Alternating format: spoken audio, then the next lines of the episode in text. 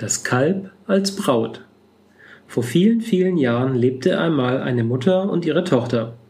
Das Mädchen war bereits 20 Jahre alt geworden, es war jedoch sehr schüchtern und wagte sich nur selten alleine aus dem Haus. Am allerliebsten blieb es daheim und verrichtete dort seine täglichen Pflichten. Die Mutter sah dies mit Sorge und grämte sich insgeheim. Hoffentlich findet sich einmal jemand, der das Kind heiraten will. Zu dieser Zeit lebte im Nachbarort ein angesehener Priester. Sein Name war in aller Munde, denn er legte den Leuten gerne und geschickt die Zukunft aus. Zu diesem Mann begaben sich die Mutter und sprach Meine Tochter hat schon lange das richtige Alter zum Heiraten erreicht, sie will jedoch keinen Fuß vors Haus setzen und sich mit niemanden anfreunden. Ich mache mir Gedanken, ob sie jemals einen Gatten findet. Ich bitte dich, frommer Mann, forsche nach, was in ihren Sternen geschrieben steht. Der Priester betrachtete die Mutter sinnend. Sie war eine schöne, stattliche Frau, und er dachte sich, die Tochter muss noch viel hübscher sein, und er beschloss, sich in den Besitz des Mädchens zu setzen. Er räusperte sich und sagte mit trauriger Stimme Liebe Frau, du möchtest deine Tochter gerne verheiraten? Ich lese hier im Schicksal des Mädchens, dass es nicht mehr lange zu leben hat. Die Mutter schrie erschrocken auf. Der Geistliche fuhr fort Beruhige dich, vielleicht kann ich dir helfen. Überlass mir deine Tochter. Ich will dann täglich für sie beten und den Himmel anflehen, ihr das Leben zu verlängern. Wenn wir Glück haben, erhören uns die Himmlischen und deine Tochter ist geholfen. Der listige Mann ließ die verstörte Frau nicht aus den Augen. Die Mutter dachte daran, wie sie all die Jahre hindurch die Tochter mit Liebe und Sorgfalt großgezogen hatte, und das Herz wollte ihr zerspringen bei dem Gedanken, dass sie ihr Kind verlieren sollte und ohne zu zögern griff sie nach der Hilfe, die sich anzubieten schien. Ach Herr, wenn du durch deine Gebete das Leben meiner Tochter verlängern kannst, sollst du sie gerne haben. Sie bleibt mir ja dann auch erhalten. Man besprach nun den Tag, an dem die Braut den Geistlichen zugeführt werden sollte. Ein Priester hat nun eigentlich unvermählt zu bleiben, und er kann nicht vor aller Öffentlichkeit eine Braut willkommen heißen. Der verschlagene Mann machte deshalb mit der Mutter aus, ihm in sieben Tagen eine große Truhe senden zu lassen, und in dieser Truhe soll das Mädchen verborgen sein. Die Frau ging heim und bereitete alles so vor, wie es ihr im Tempel aufgetragen wurde. Am abgesprochenen Tag erschienen zwei Dienstmänner des Priesters. Sie halfen der Tochter in die Truhe hinein, deckten den Deckel darauf, dann hoben sie den großen Kasten auf die Schultern und marschierten los. Der Weg war weit und beschwerlich, es ging über Berg und Tal, und die zwei Knechte beschlossen, eine Rast einzulegen. Sie setzten den Kasten am Wegesrand ab, sie selbst hockten sich unter einen Baum und packten ihre mitgebrachten Wegzehrungen aus. Auch Reisschnaps hatten sie dabei, sie nahmen davon einen Schluck, dann noch einen und noch einen, und endlich konnten sie der Flasche auf den Boden sehen. Sie fühlten sich rundum zufrieden und schläfrig, und im Nu waren sie eingenickt. Ihr Schnarchen ließ die Gräser erzittern. Wie sie so im Land der Träume weilten, kam ein Edelmann den gleichen Weg heran. Er sah die große Truhe und wurde neugierig. Er stieg ab von seinem Pferd, ging hin und hob den Deckel hoch. Da fand er ein wunderschönes Mädchen, das ihn ängstlich und fragend anblickte.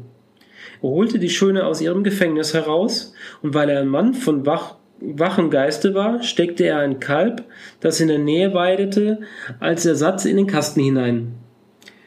Das Gewicht musste ungefähr stimmen. Das Mädchen jedoch setzte er vor sich auf sein Pferd und nahm es mit sich.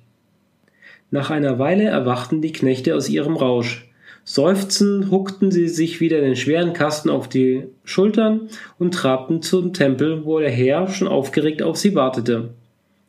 Er ließ die Truhe in seine Kammer bringen, dann belohnte er die Dienstmänner und gab ihnen zu essen und zu trinken, bis sie fast platzen wollten. Und nun endlich machte er sich an die Truhe zu schaffen und deckte sie erwartungsvoll auf. Das Kalb freute sich sehr, streckte ihm den Kopf entgegen und mute laut. Der Priester fuhr erschrocken zurück. Er war fürchterlich enttäuscht. Er rief die Knechte zu sich und brüllte sie an. Ihr Kerle, warum bringt ihr mir denn ein Kalb? Was soll ich mit einem Kalb? Tragt das Vieh sofort dahin zurück, wo ihr es hergeholt habt, ihr Tölpel. Die Dienstmänner verstanden die Welt nicht mehr. Sie hatten einem schönen Mädchen in den Kasten geholfen, und warum dieses zu einem Kalb geworden war, wussten sie auch nicht. Sie mussten ihrem Herrn aber gehorchen, deshalb luden sie sich die Truhe mit dem Kalb wieder auf und schleppten sie zurück zum Haus der Mutter. Dort warfen sie den Behälter vor die Tür und trollten sich. Die Mutter war ohne Tochter, recht einsam gewesen, und nun glaubte sie, ihr Kind sei zurückgekommen. Voller Hoffnung deckte sie die Truhe auf, und sie entsetzte sich, als sie das Kalb sah. Sie jammerte, mein armes Kind, bist du jetzt zu einem Kälbchen geworden? Das Tier sagte nix, es war von der Reise noch sehr benommen. Die Frau glaubte fest, der Kalb sei ihr Kind. Sie führte es in ihr Haus und hegte und pflegte es. Gerade so, wie einst ihre Tochter umsorgt hatte. Sie gab ihm gute Speisen, und wenn es am Abend kühl wurde, zog sie ihm ein warmes Gewand über. Eine gewisse Zeit verging, und die Mutter meinte eines Tages, das Kälbchen wird sich langweilen, immer so im Haus. Sie werde es ein wenig ausführen. Vielleicht freut sie sich, wenn ich mit ihm ins Schauspiel gehe.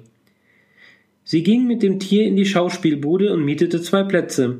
Dort erklärte sie ihm, was sich auf der Bühne begab, und sie redete mit ihm gerade so, als ob es in der Tat ihre Tochter sei.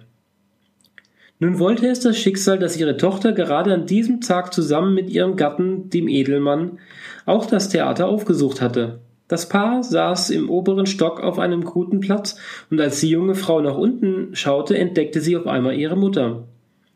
Außer sich vor Freude eilte sie hinunter und schloss die Alte, die sich wunderte, wie ihr geschah, in die Arme. Die Mutter glaubte lange, ein Gespenst vor sich zu sehen, und es dauerte geraume Zeit, bis sie überzeugt war, dass es ihre Tochter war, die da vor ihr stand und weinte. Dann endlich begriff sie, und sie musste sich ans Herz greifen vor Aufregung.